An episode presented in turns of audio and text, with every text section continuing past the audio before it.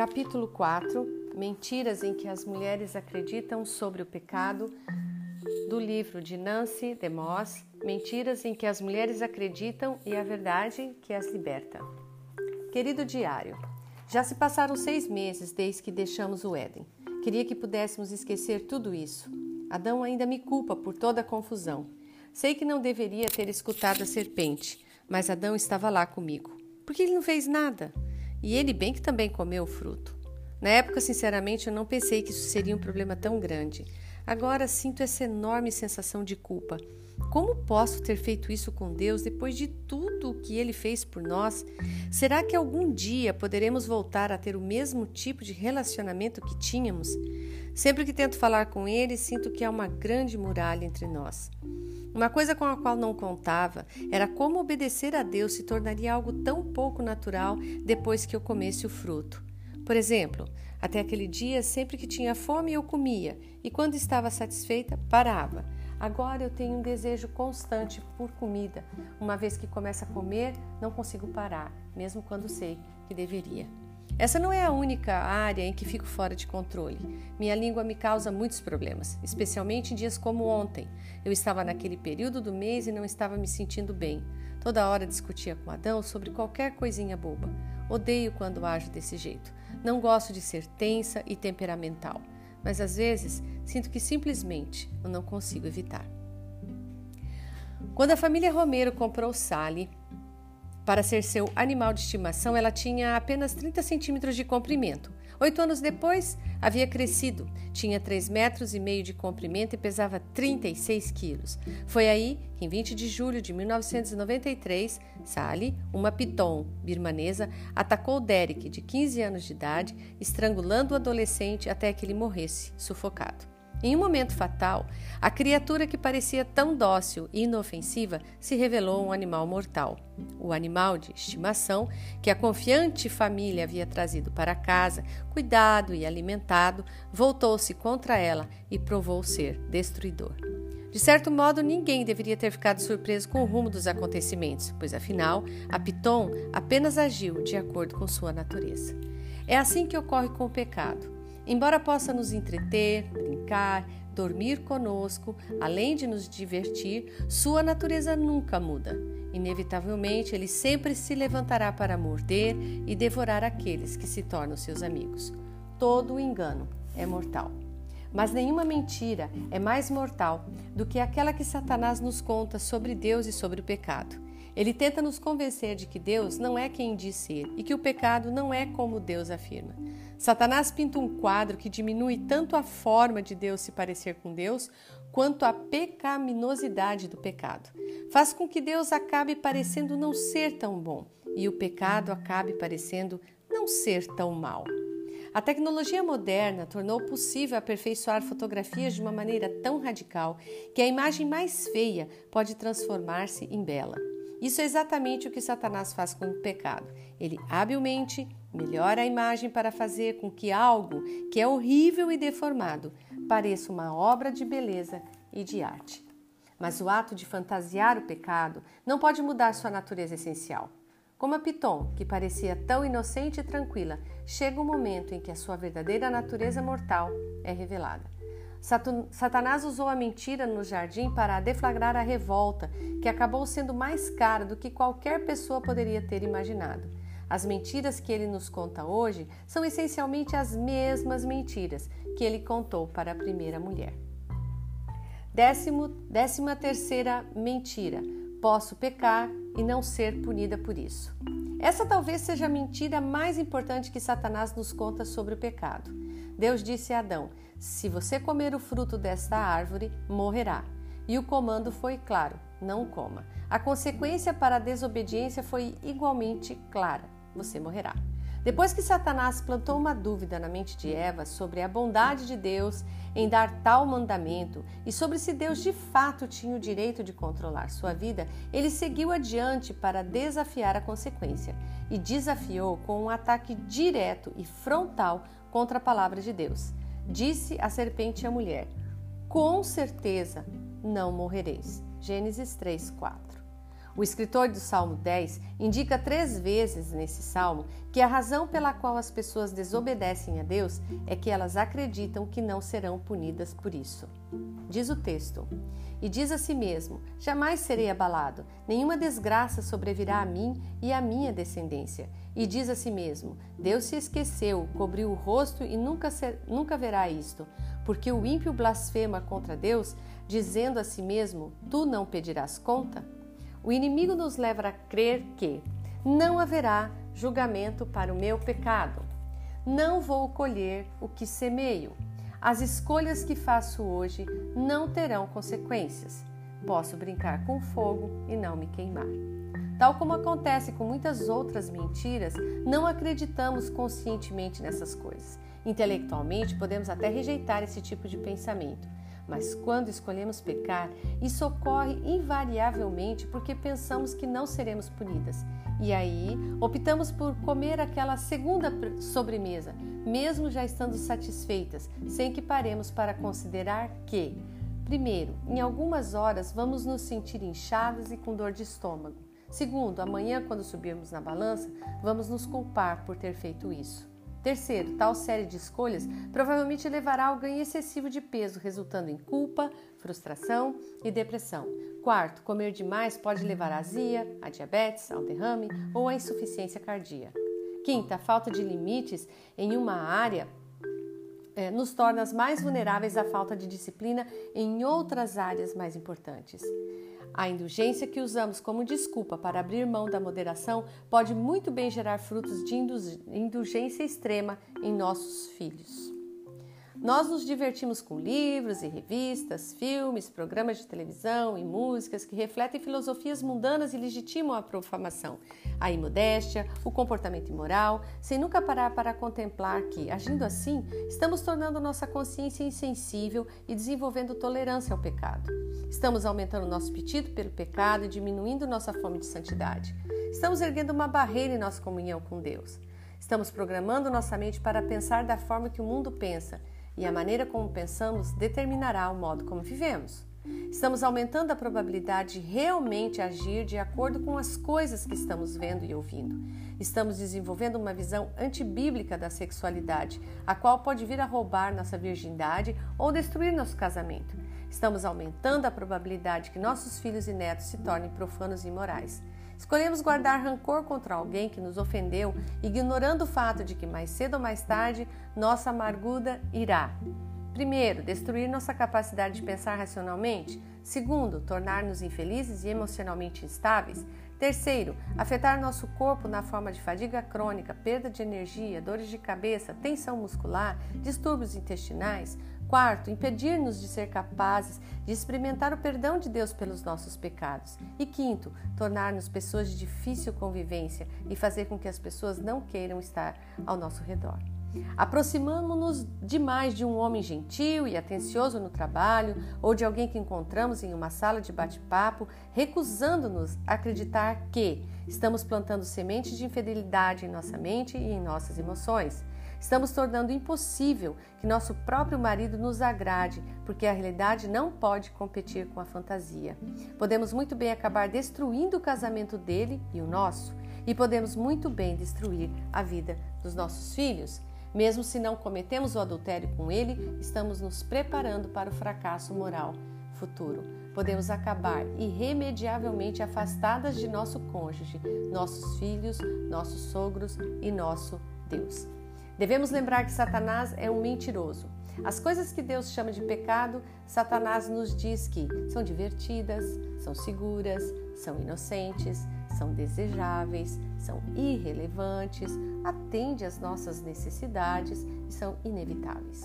A verdade é que o pecado é perigoso, mortal e destrutivo. A verdade é que nós vamos colher o que semeamos. A verdade é que cada escolha que fazemos hoje terá consequências. A verdade é que, se brincarmos com fogo, vamos nos queimar. A verdade é que o pecado, após se consumar, gera morte. Tiago 1,15. Infelizmente, a maioria das pessoas simplesmente não faz a conexão entre suas escolhas naturais e carnais e as consequências em sua vida, em seu casamento, em seus filhos, em sua saúde e em seu relacionamento com Deus e com outras pessoas. Os prazeres do pecado. A mentira de Satanás vai um passo além de simplesmente nos dizer que não seremos punidos pelo pecado. No jardim, ele sugeriu a Eva: não apenas você pode desobedecer a Deus e evitar consequências negativas, mas também, mas também existem certos benefícios que você vai experimentar se comer esse fruto. Na verdade, Deus sabe que no dia em que comerdes desse fruto, vossos olhos se abrirão e sereis como Deus, conhecendo o bem e o mal. Gênesis 3, 5. Ele estava dizendo, na verdade, que quaisquer consequências que você possa vir colher valem o prazer e os benefícios que você terá ao fazer as coisas do seu jeito. E Eva acreditou nele, e nós também. Afinal, se não achássemos que alguma alegria a ser alcançada com o pecado, por que escolheríamos pecar? Sem dúvida, é por isso que um colunista da revista Self sugere: um caso pode ajudá-la a sobreviver a um casamento decepcionante e, ocasionalmente, dá à mulher a energia necessária para deixar um cara ruim um aspecto em que Satanás está certo sobre os resultados positivos do pecado. De acordo com Hebreus 11, 25, o pecado traz prazer por um curto período de tempo. Em última análise, no entanto, o pecado causa um efeito devastador e não há exceções. Tem um amigo que mantém em sua carteira uma lista das consequências do pecado, tais como essas: o pecado rouba alegria, o pecado tira confiança, o pecado traz culpa, o pecado dá vantagens a Satanás. O pecado apaga o Espírito de Deus. O pecado traz danos físicos. O pecado provoca uma dor na alma. O pecado entristece o coração de Deus. O pecado abre a porta para outros pecados. O pecado quebra a comunhão com Deus. O pecado produz medo. O pecado me faz ser seu escravo. Quando tentado a desobedecer a Deus em alguma questão, meu amigo, pega essa lista e a lê. E ele se pergunta: esse é um preço que realmente quero pagar? Esse é um preço que eu posso pagar? Às vezes as consequências de nossos pecados não são vistas até meses ou anos depois. Às vezes elas não aparecem até a próxima geração. Algumas consequências serão adiadas até que estejamos diante de Deus sentado no trono de julgamento. É por isso que insistimos em pensar tolamente que de alguma forma conseguiremos não ser punidos pelo nosso pecado.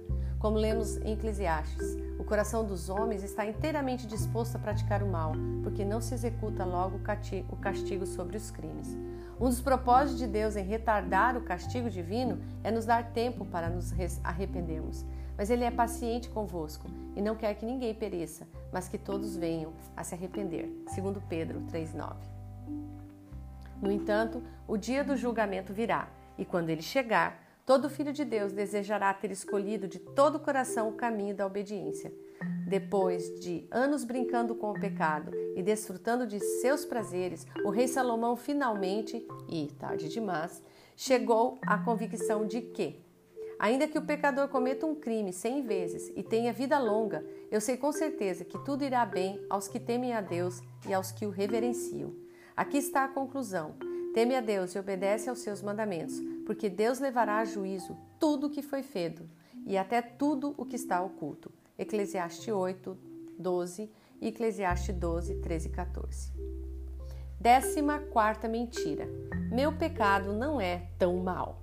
Essa mentira e a próxima, que é Deus não pode perdoar o que eu fiz, são dois extremos opostos do espectro. Se o inimigo não consegue nos fazer acreditar em uma, ela, ele nos fará acreditar na outra. As duas são igualmente enganosas e levam à escravidão. As mulheres que cresceram em boas casas ou em igreja e aprenderam a agir corretamente são particularmente suscetíveis a essa mentira. Algumas de nós não pensariam em se tornar prostitutas, em fazer um aborto ou ter um estilo de vida homossexual. De forma alguma consideraríamos usar palavrões, desviar dinheiro do patrão ou nos divorciar de nosso companheiro comparadas às outras que cometem esses tipos de pecados graves, entre aspas, né? É fácil para nós sentirmos que não somos tão más. Nossos pecados de desperdiçar o tempo, falar demais, comer ou beber demais, uma língua muito afiada, um espírito triste, gastos excessivos, medo, preocupação, motivações egoístas ou queixas não parecem tão grandes. Podemos até mesmo não considerá-los pecados, preferindo considerá-los pontos fracos, dificuldades ou traços de personalidade. Eva poderia facilmente ter visto isso seu, peca seu pecado dessa maneira. Afinal, ela não deixou seu marido, não, não amaldiçoou a Deus, nem negou sua existência. Tudo que ela fez, pensando bem, foi dar uma mordida em algo que Deus lhe disse para não comer. Qual foi o grande problema? O grande problema foi que Deus disse: Não coma, e Eva disse: Vou comer. Esse ato único é simples, de comer algo que Deus disse que estava fora dos limites, produziu enormes consequências para ela, em seu corpo, em sua mente, em sua vontade, em suas emoções, em seu relacionamento com Deus, em seu casamento. Esse pequeno, entre aspas, único pecado influenciou Adão a pecar, o que fez com que toda a raça humana mergulhasse no pecado. Como uma pedra tirada em um lago, as ondulações causadas pelo pecado continuam indefinidamente. Que bom seria se pudéssemos ver que cada pecado é um grande problema, que todo pecado é um ato de rebelião e de traição cósmica, que cada vez que escolhemos nosso caminho em vez do caminho de Deus, estamos nos revoltando contra o Deus e Rei do universo. Como John Bunyan afirmou, um pequeno vazamento afundará um navio e um único pecado destruirá um pecador. Ou como o contemporâneo de Bunyan, Jeremy Taylor, disse: nenhum pecado é pequeno, nenhum grão de areia é pequeno no mecanismo de um relógio. Eu moro em uma casa branca, pelo menos durante a maior parte do ano. No entanto, quando a neve cai no inverno, minha casa fica com um aspecto sujo, amarelado, num piscar de olhos. O que pode parecer limpo quando nos, nos, comparamos a outros pecadores ganha um aspecto totalmente diferente quando aproximamos da perfeita santidade de Deus.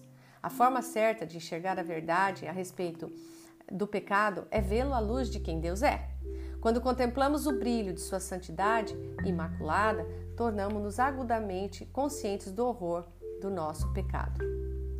Os puritanos do século 17 e 18 eram conhecidos por seu compromisso com a santidade e a obediência. Quanto às evidências exteriores, poucas coisas seriam passíveis de crítica. A maioria das pessoas não pensa neles como grandes pecadores, mas quando você lê os textos que produziram, descobre que eles viam a si mesmos como grandes pecadores. Por caminharem em comunhão íntima com Deus, cultivavam um sentimento de horror quanto aos seus pecados, não importando quão insignificantes tais pecados pudessem parecer para os outros. Essa perspectiva se expressa no tipo de orações que faziam. Desmascare para mim a deformidade do pecado, para que eu possa odiá-lo, abominá-lo, fugir dele. Nunca me deixe esquecer que a, que a indiodez do pecado não, de, não reside tanto na natureza do pecado cometido, e sim na grandeza da pessoa contra quem ele foi cometido. Décima quinta mentira. Deus não pode perdoar o que fiz. Sempre que falo sobre o tema do perdão, invariavelmente alguém me diz: Nunca fui capaz de me perdoar pelo que fiz. Curiosamente, a Bíblia nunca fala da necessidade de perdoarmos a nós mesmos. Porém, acredito que o que muitas dessas mulheres estão dizendo, na verdade, é que elas nunca foram capazes de se sentir perdoadas pelo que fizeram. Ainda estão carregando um sentimento de culpa e de vergonha pela sua falha. Embora saibam que Deus pode perdoá-las, no íntimo elas não acreditam que são verdadeira e totalmente totalmente perdoadas. Têm dificuldade para aceitar a misericórdia e o perdão de Deus. Sentem que para serem restauradas a benevolência e a comunhão, de, a comunhão com Deus, devem fazer algo mais para reparar seus pecados. Devem cumprir alguma penitência, ou talvez possam ser boas o suficientes para compensar o mal que fizeram. O problema é que uma vida inteira de boas ações não é, suficiente, não é suficiente para lidar com a culpa de um único pecado contra um Deus Santo. O pecado gera uma mancha que não pode ser removida por nenhuma quantidade de esforço humano, tal como uma mancha teimosa de sujeira que nenhuma limpeza a seco pode remover.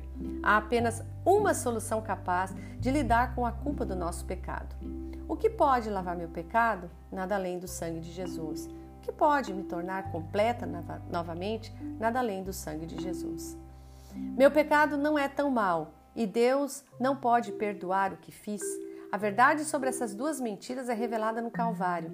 Em Salmo 85:10 encontramos uma bela descrição do Senhor Jesus e do que ele fez por nós na cruz.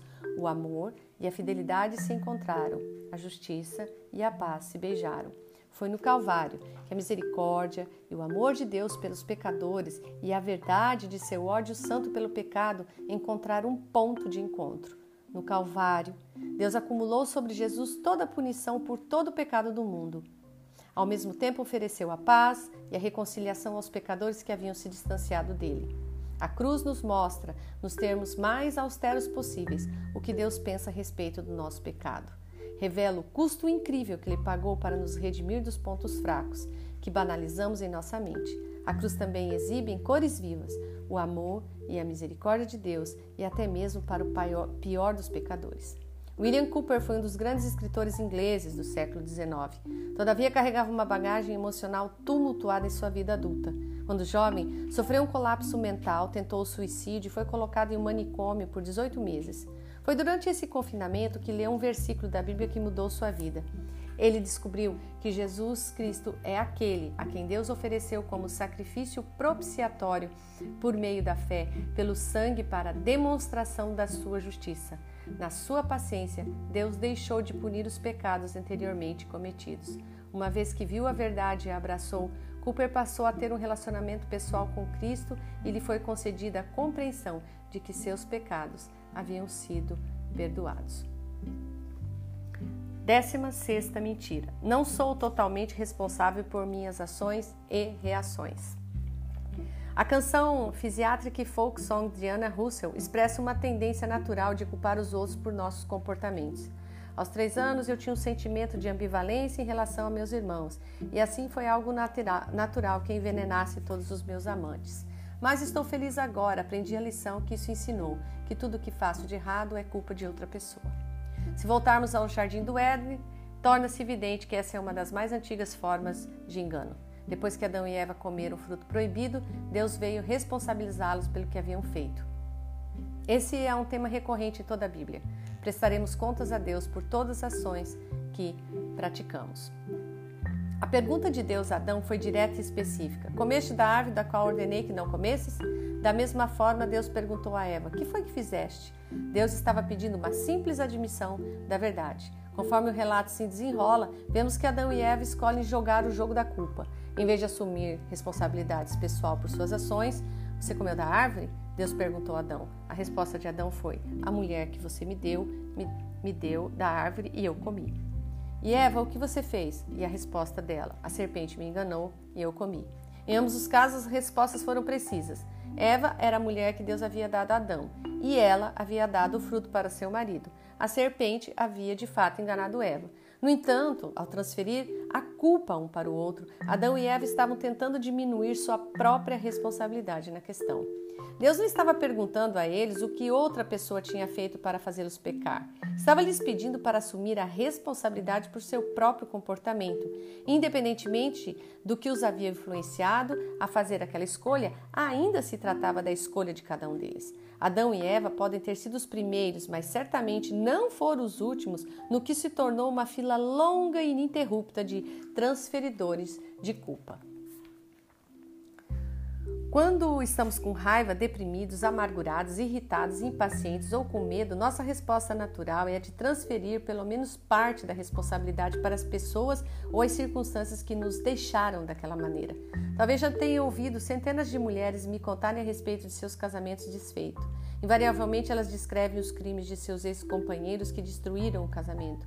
Sem investigar profundamente minhas próprias memórias, não re me recordo de um único caso em que uma mulher tenha dito: Contribuí para o fim do meu casamento por meio de minhas atitudes e reações erradas. Ou errei em me divorciar do meu marido. Inúmeras mulheres me explicaram as circunstâncias que causaram seu endividamento, seu transtorno alimentar, sua imoralidade ou seu relacionamento distante com os pais. Raramente ouço as mulheres assumirem responsabilidade pessoal pelas escolhas que criaram tais problemas em suas vidas. Nunca vou esquecer o dia que uma mulher de meia idade subiu ao palco para dar um testemunho em uma de nossas conferências de avivamento. Ela se apresentou dizendo que havia sido terapeuta durante 22 anos. Suas próximas palavras, profundamente comoventes, foram direto ao ponto.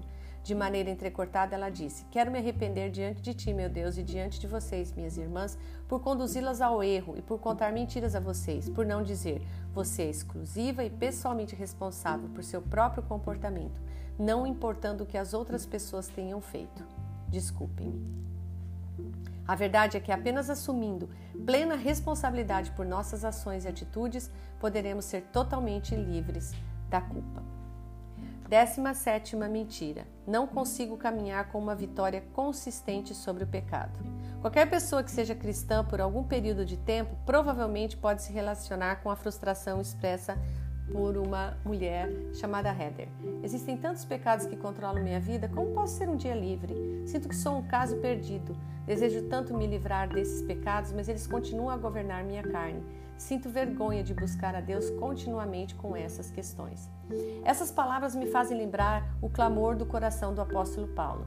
Desse modo, Descubro que uh, descubro essa lei em mim. Quando quero fazer o bem, o mal está presente em mim, porque no que diz respeito ao homem interior, tenho prazer na lei de Deus, mas vejo nos membros do meu corpo outra lei, guerreando contra a lei da minha mente e me fazendo escravo da lei do pecado, que está nos membros do meu corpo. Desgraçado homem que sou, quem me livrará do corpo desta morte? Romanos 7, 21 a 24. Mais da metade das mulheres que entrevistamos reconheceram que haviam acreditado na mentira de que não poderiam viver em vitória consistente sobre o pecado. É fácil ver como Satanás usa essa mentira para, para colocar os crentes em cativeiro. No entanto, de acordo com a Bíblia, mesmo depois que nascemos de novo, nossa carne, as nossas inclinações naturais continuam a travar uma guerra contra o Espírito de Deus que vive dentro de nós. O Espírito de Deus diz: perdoe, a carne diz: guarde rancor. O espírito diz: seja moderado, a carne diz: como que quiser, sempre que lhe apetecer. O espírito diz: dê esse dinheiro para alguém que necessita, e a carne diz: gaste esse dinheiro consigo mesma. O espírito diz: passe algum tempo na palavra em oração, e a carne diz: você teve um longo dia, relaxe na frente da televisão essa noite. O Espírito diz: segure sua língua, o que você está prestes a dizer não é gentil nem necessário. E a carne diz: diga as coisas como elas são. Toda vez que optamos por ceder à carne em vez de ceder ao Espírito de Deus, permitimos que o pecado ganhe domínio sobre nós. Por outro lado, cada vez que dizemos sim ao Espírito, nós lhe damos maior controle sobre nossa vida. Quando repetidamente escolhemos obedecer ao pecado em vez de a Deus, estabelecemos padrões que são extremamente difíceis de quebrar. Escolhemos viver como escravos do pecado. Por um tempo, podemos tentar fazer as coisas de forma correta, depois falhamos. Aí tentamos de novo e falhamos. Tentamos de novo e falhamos. É então que o diabo começa a nos convencer de que as coisas nunca serão diferentes, que sempre seremos escravas desse hábito pecaminoso. Pensamos: de que adianta? Vou estragar tudo de novo. Serei derrotada por esse pecado pelo resto da minha vida. Então, desistimos. O que aconteceu? Satanás conseguiu nos fazer acreditar que não podemos caminhar em vitória consistente sobre a tentação e o pecado. Lembre-se de que aquilo que acreditamos determina nossa maneira de viver. Se acreditamos que iremos pecar, nós o faremos. Se acreditarmos que temos de viver em cativeiro, então viveremos. Se acreditarmos que não podemos viver vidas vitoriosas, não poderemos. A verdade é que você e eu somos impotentes para mudar a nós mesmas. Pois sem mim, disse Jesus, nada podeis fazer. Então, o que devemos fazer? Como podemos nos libertar do, do pecado habitual? É a verdade que nos liberta. A verdade é que, por meio da obra completa de Cristo na cruz, podemos viver em vitória sobre o pecado.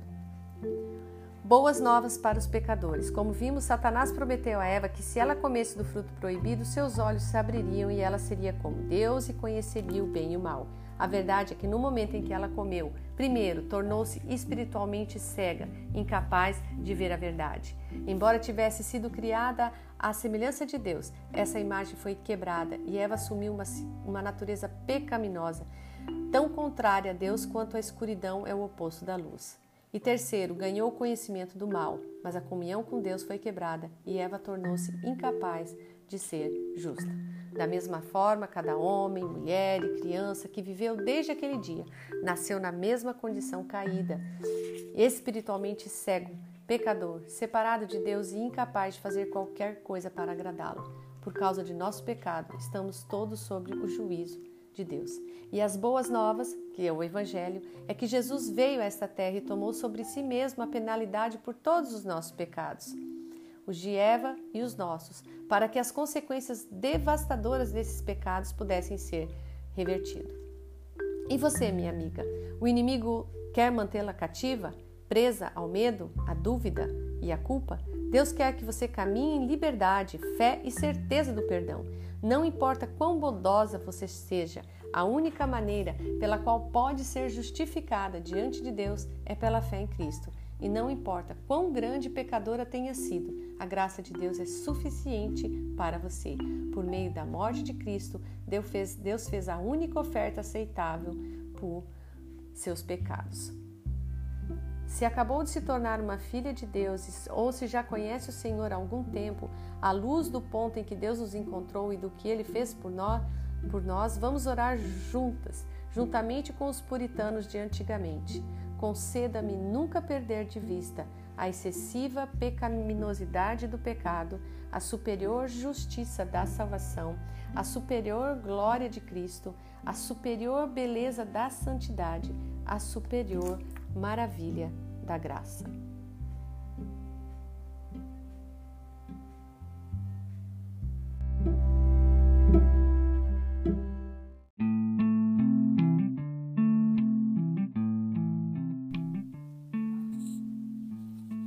Capítulo 5 Mentiras em que as mulheres acreditam sobre prioridades. Querido diário, a vida tem sido um furacão. Já se passaram meses desde que tive a chance de sentar e colocar meus pensamentos no papel. Nós quase não temos tempo para respirar nestes dias. Os meninos são tão ativos, sinto que passo todo o meu tempo correndo atrás dele, juntando suas tralhas. É incrível a rapidez com que consegue fazer tanta bagunça. Eles estão crescendo tão depressa, sairão de casa antes de nos darmos conta. Não quero perder a oportunidade, enquanto ainda são pequenos, de brincarmos juntos, de desfrutar de sua companhia e de lhes ensinar as coisas que realmente importam na vida. É tempo de colheita, que é sempre o período mais movimentado do ano para Adão. Não conseguimos nos ver muito nestes dias. Gostaríamos que Gostaria que tivéssemos mais tempo para sentar e conversar sobre nós, sobre as crianças, sobre o nosso futuro. Com tanta atividade por aqui, não tive muito tempo para passear e conversar com Deus como costumava fazer. As coisas eram muito mais fáceis antes de termos filhos. Simplesmente não há hora suficiente em cada dia. Caio exausta na cama à noite e me levanto para ter a mesma rotina no dia seguinte e no seguinte e no seguinte.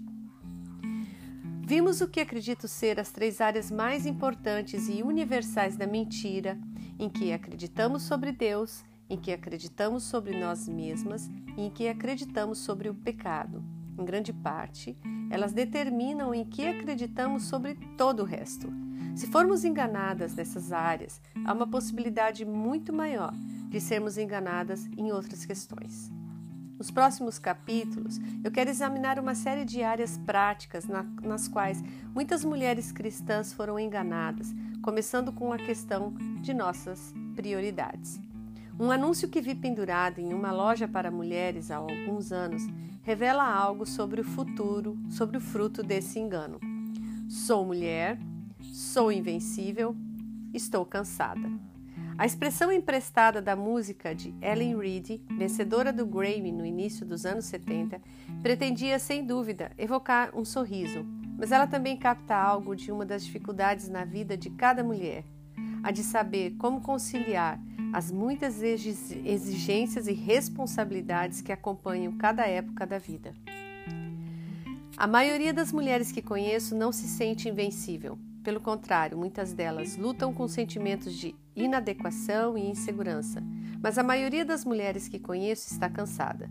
Muitas vezes sentem-se incapazes de administrar os diversos papéis que desempenham e equilibrar as diversas responsabilidades que carregam.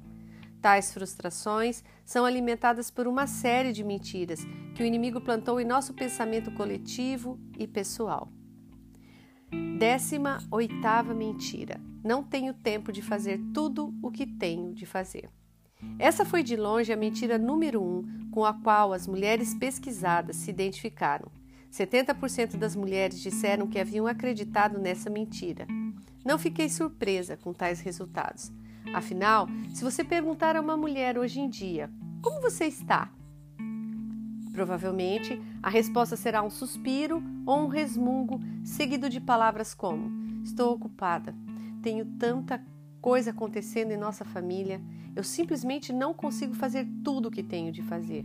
Estou exausta. Na maior parte dos casos, acredito que as mulheres, e as mulheres cristãs não são exceção, sentem-se oprimidas pelo quanto têm de fazer e por quão pouco tempo têm para fazê-lo. Como resultado, muitas mulheres vivem esbaforidas, desgastadas e desencorajadas. Faz alguns anos li que a mulher média tem atualmente o equivalente a 50 empregados em tempo integral na forma de aparelhos e equipamentos modernos que economizam tempo. Esse número pode ou não ser preciso, mas certamente temos muitas conveniências disponíveis que eram desconhecidas das mulheres das gerações passadas. Imagine voltar aos dias em que não existiam máquinas de lavar louça, micro-ondas, máquinas de lavar roupa, secadoras, carros, ou voltar ainda mais tempo atrás, a uma época em que as pessoas nunca tinham ouvido falar de água encanada ou de eletricidade. Lembro-me de que, quando era criança, Fui a uma exposição na Feira Mundial que tentava antever o estilo de vida do futuro. Dispositivos de alta tecnologia eletrônicos realizavam todos os tipos de tarefas domésticas e diárias, deixando as pessoas livres para sentar e relaxar ou para usar seu tempo para coisas mais importantes. Bem, o futuro está aqui. Temos dispositivos e aparelhos com os quais nem mesmo as mentes mais criativas sonhavam quando eu era uma garotinha. Sendo assim, por que a nossa vida é mais agitada e corrida do que nunca? Por que somos tão estressadas? Provavelmente há uma série de explicações. No entanto, uma das razões é que aceitamos a mentira de que não temos tempo para fazer tudo o que temos de fazer. O fato é que não temos mais ou menos tempo do que qualquer outro ser humano que já viveu. Ninguém, independentemente de sua posição ou de suas responsabilidades, já teve mais de 24 horas em um dia, 160 horas em uma semana, 52 semanas em um ano. De fato, o próprio Senhor Jesus recebeu apenas alguns poucos anos na terra para realizar todo o plano da redenção. Isso sim é uma lista grande de coisas a fazer. No entanto, no final de sua vida, Jesus foi capaz de levantar os olhos para o Pai e dizer: Eu te glorifiquei na terra, completando a obra da qual me encarregaste. João 17:4. Acho isso realmente incrível. Raramente posso dizer no fim do dia que concluí o trabalho que me propus a fazer nesse dia. Pelo contrário, frequentemente caio na cama à noite com uma longa lista mental das tarefas inacabadas que esperava ter feito e não fiz. Como foi possível Jesus terminar a obra de sua vida, especialmente em um período tão curto de tempo? Encontramos uma pista nas próprias palavras de Jesus, uma poderosa verdade que nos liberta da escravidão da pressa e da frustração sobre tudo o que temos de fazer. Observe que obra Jesus completou aos 33 anos e que esteve aqui na terra, completando a obra da qual me encarregaste. Esse é o segredo. Jesus não terminou tudo o que os seus discípulos queriam que ele fizesse. Alguns deles estavam esperando que ele derrubasse o governo romano. Também não terminou tudo o que as multidões queriam que ele fizesse. Ainda havia pessoas que estavam doentes, solitárias, morrendo. Mas Jesus terminou a obra que Deus lhe deu para fazer. Praticamente nunca há tempo suficiente para que eu faça tudo o que está nas listas de coisas a fazer, que as pessoas elaboram para mim em um dia de 24 horas, por exemplo. Raramente há tempo para fazer tudo o que está na minha própria lista de coisas a fazer. Não posso me encontrar com cada pessoa que deseja um encontro, ligar para cada pessoa que deseja conversar, aconselhar cada pessoa que tem uma necessidade, realizar todos os projetos que as pessoas pensam que eu realizaria bem ler todos os livros que gostaria de ler, passar o tempo que gostaria de passar com meus amigos e manter todos os quartos de minha casa apresentáveis para as visitas que recebo. Não é fisicamente possível. Que alívio perceber que não tenho de fazer todas essas coisas. A verdade é que tudo que eu tenho de fazer é a obra que Deus atribui a mim. como foi libertador para mim aceitar que há tempo para eu fazer tudo que está na lista de coisas a fazer de Deus para o meu dia, para a minha semana, para a minha vida. A frustração chega quando tento assumir responsabilidades que não estão agendadas, que, que não estão na agenda dele para mim. Quando estabeleço minha própria agenda, eu deixo que os outros determinem as prioridades para a minha vida, em vez de parar para discernir, discernir o que é que Deus quer que eu faça. Acabo enterrada sobre pilhas de projetos e tarefas semi-acabados, mal feitos ou jamais iniciados.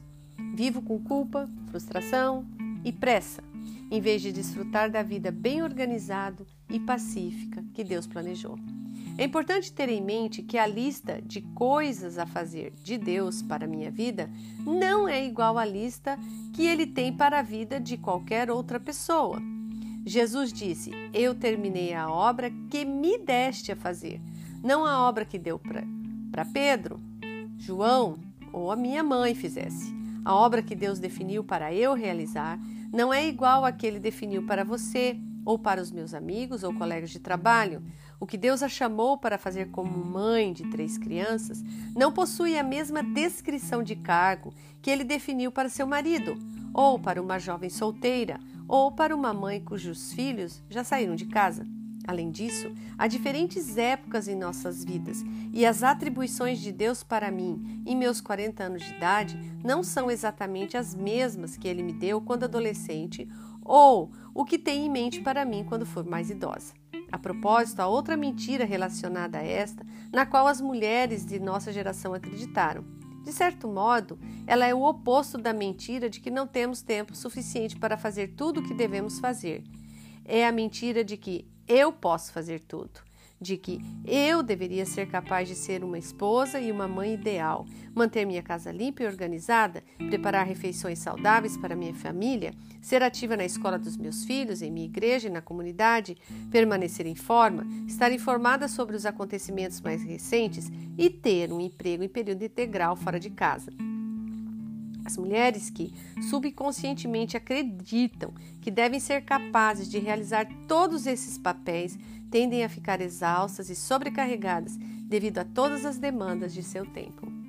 A verdade é que nenhuma mulher pode realizar todos esses papéis de forma efetiva, mas cedo ou mais tarde, algo ou alguém vai sofrer. A frustração é o único resultado de tentar dar conta das responsabilidades de que Deus não pretendeu que tivéssemos. Liberdade, alegria e capacidade de dar muitos frutos vem quando buscamos determinar as prioridades de Deus para cada época da vida e nos empenhamos em cumprir essas prioridades no poder do Espírito, percebendo que Ele proporcionou o tempo e a habilidade necessários para fazermos tudo o que nos chamou a fazer. Vejam esse depoimento.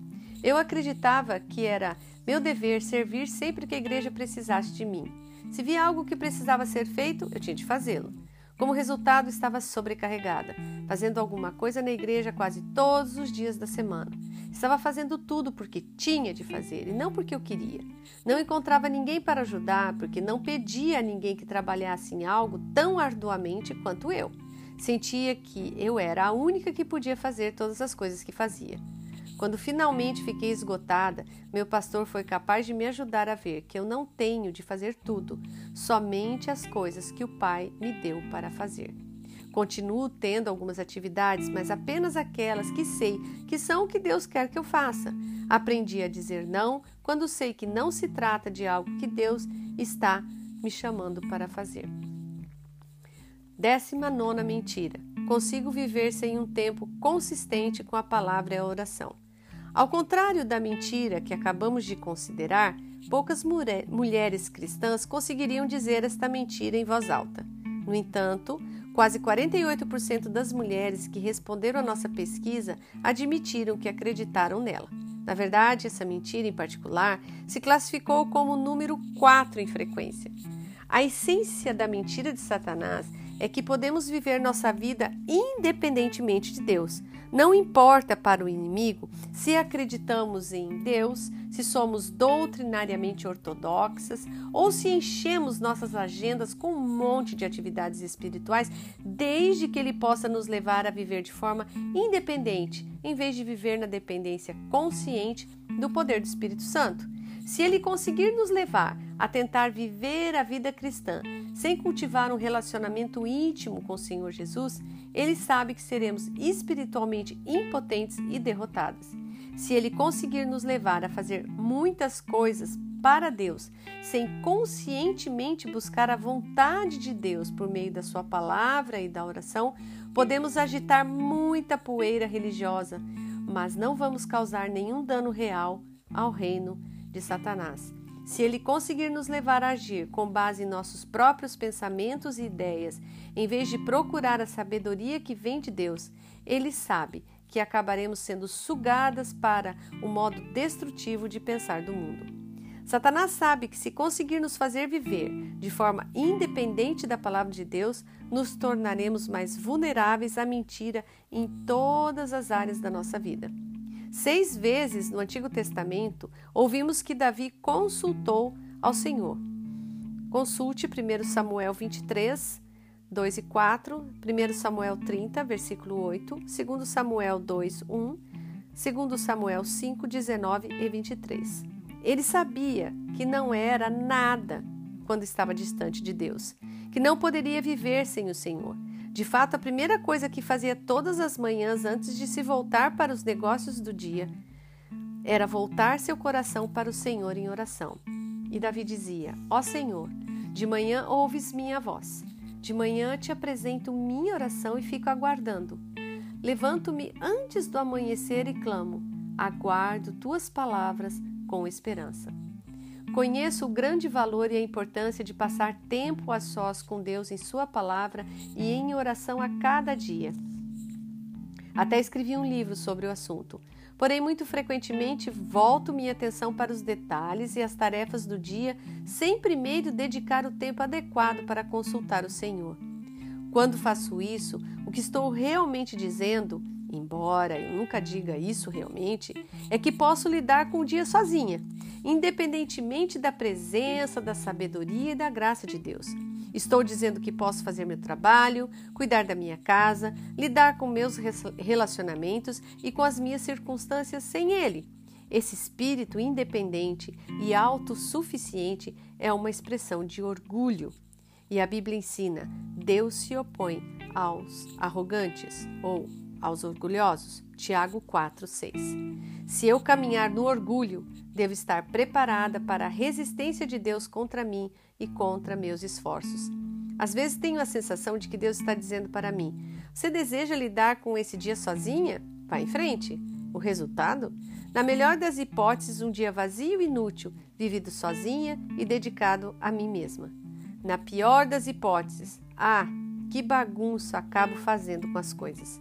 Por outro lado, Deus dá graça aos humildes. Quando começo o dia me rebaixando e reconhecendo que não consigo fazer as coisas sozinha, que eu preciso dele, posso contar com a capacitação de Deus para me conduzir ao longo do dia.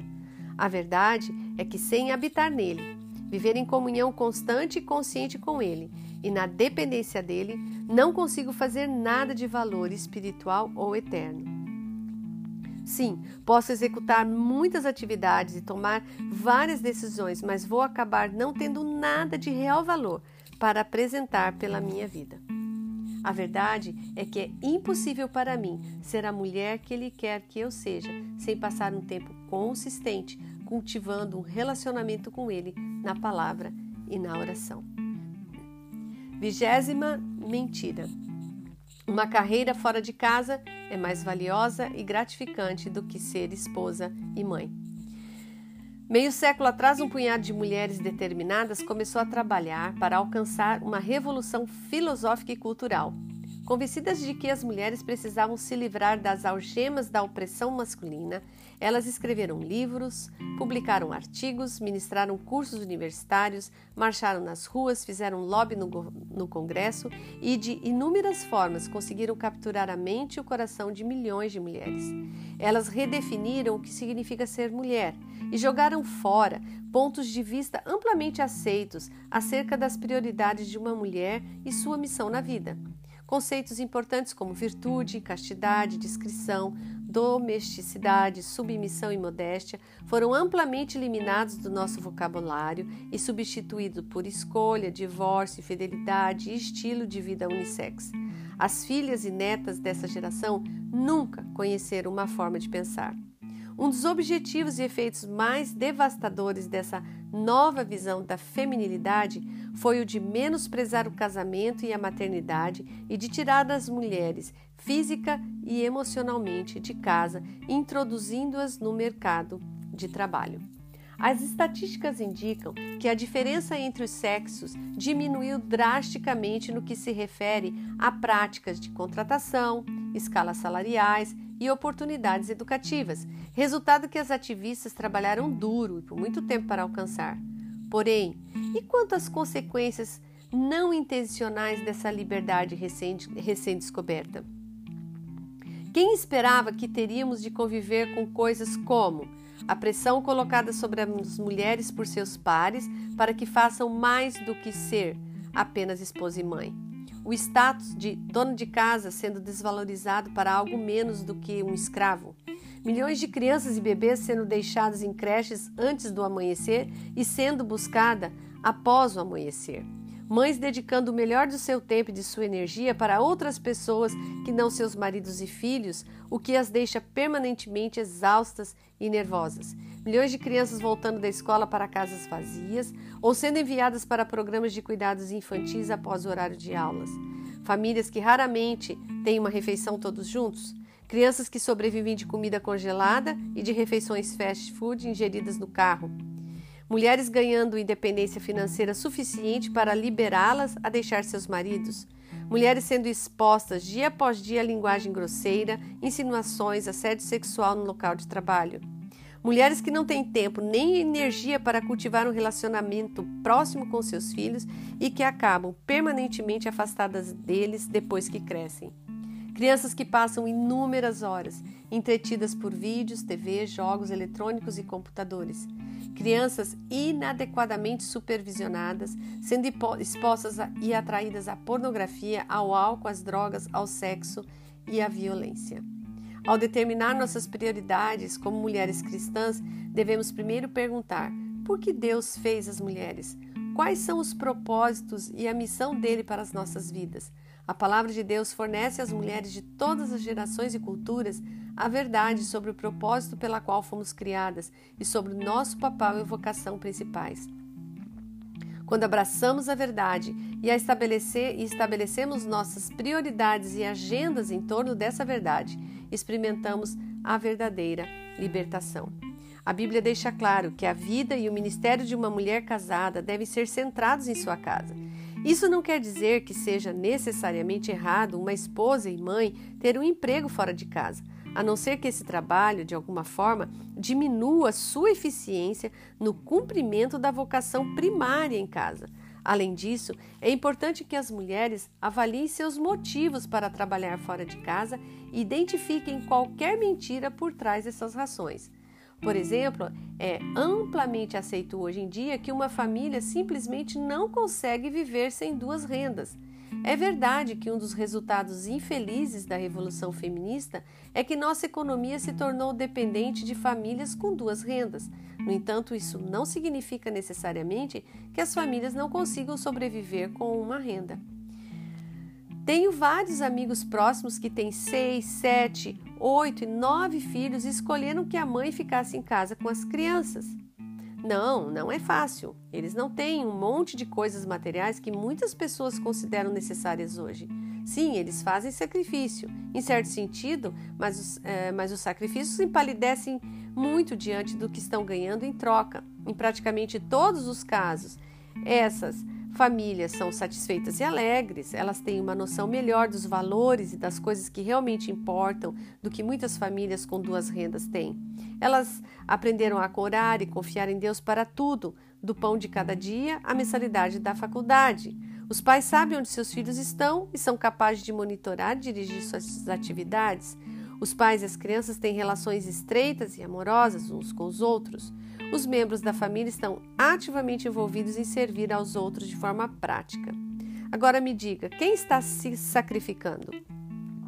Até mesmo mulheres não cristãs reconhecem a tensão que é criada quando a mulher tenta conciliar carreira e entrevista e família. Em uma entrevista, a atriz Catherine Hepburn diz: Não estou certa de que alguma mulher consiga ser bem-sucedida em seguir uma carreira e ser mãe ao mesmo tempo. O problema com as mulheres de hoje é que elas querem tudo, mas ninguém pode ter tudo.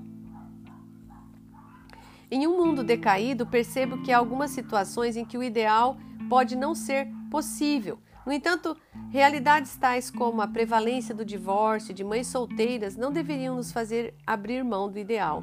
Elas deveriam nos tornar mais conscientes da vantagem do caminho de Deus. Devemos resistir a ceder à cultura. Afinal, é a cultura de mães que trabalham, pelo menos em parte, que trouxe um aumento na taxa de divórcio, mais mães solteiras, mais casos extraconjugais, mais mulheres na dependência da Seguridade Social, mais violência por parte de adolescentes e mais mulheres estressadas, deprimidas e exaustas. Minha geladeira é um mural de retratos de amigos meus e de suas famílias inseridas em molduras de acrílico com imãs atrás. As fotos cobrem quase todos os centímetros quadrados do espaço disponível. As cerca de 90 famílias representadas têm no total mais ou menos 300 filhos, para não mencionar as dezenas de netos. Recentemente passei algumas horas em um ritual anual de substituir fotos antigas pelas novas que haviam sido enviadas para mim na época do Natal.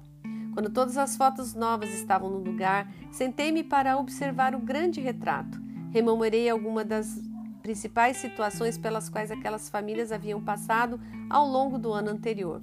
Oito tinham sido abençoados com o nascimento de um novo bebê. Pelo menos sete famílias ganharam um neto. Sete tiveram o casamento de um filho ou de uma filha. Quinze haviam se mudado. Seis tinham feito ou estavam no processo de fazer uma mudança profissional. Quase todos os rostos naquelas fotos estão sorrindo, mas por trás de alguma daquelas poses quase perfeitas, sei que há muitas coisas. Várias pessoas já confessaram que a condição física e espiritual de membros específicos da família é um fardo. Três enterraram recentemente um membro de sua família imediata. Um casal está no meio de um divórcio litigioso. Enquanto refletia a respeito da cena diante de mim, fiquei impressionada com a maravilha e a importância da família, para o bem e para o mal. A família está no coração do que realmente importa para todos nós. Se as coisas não estão bem em casa, todas as outras áreas da vida são afetadas. Olhei para aquelas dezenas de mulheres sentadas como galinhas cercadas por sua ninhada de filhotes e senti uma enorme sensação de gratidão pela disposição daquelas mulheres em serem doadoras e geradoras de vida. Em meio a todas aquelas fotos, colei um adesivo com a frase: Vida, que bela escolha! Essas mulheres escolheram a vida por terem tido filhos e estão escolhendo a vida todos os dias, a cada refeição que preparam, a cada pilha de roupa suja que lavam, a cada ida ao supermercado, à escola, ao dentista, às aulas de piano, ao treino de futebol ou à loja de calçados, a cada joelho arranhado em que fazem curativos, a cada palavra de encorajamento que dizem, a cada hora da noite que passam ninando uma criança doente ou assustada, a cada disputa que arbitram, a cada momento que passam brincando com lego, pintando, ajudando com problemas de matemática, lendo uma história da Bíblia ou ouvindo um marido ou um filho descrever seu dia. A cada momento que passam intercedendo para o crescimento espiritual e a proteção de sua família. Dia após dia, elas estão construindo uma casa, sendo doadoras da vida, estabelecendo uma base e construindo um memorial que vai sobreviver para as gerações vindouras. Elas estão honrando o seu Criador da melhor forma possível.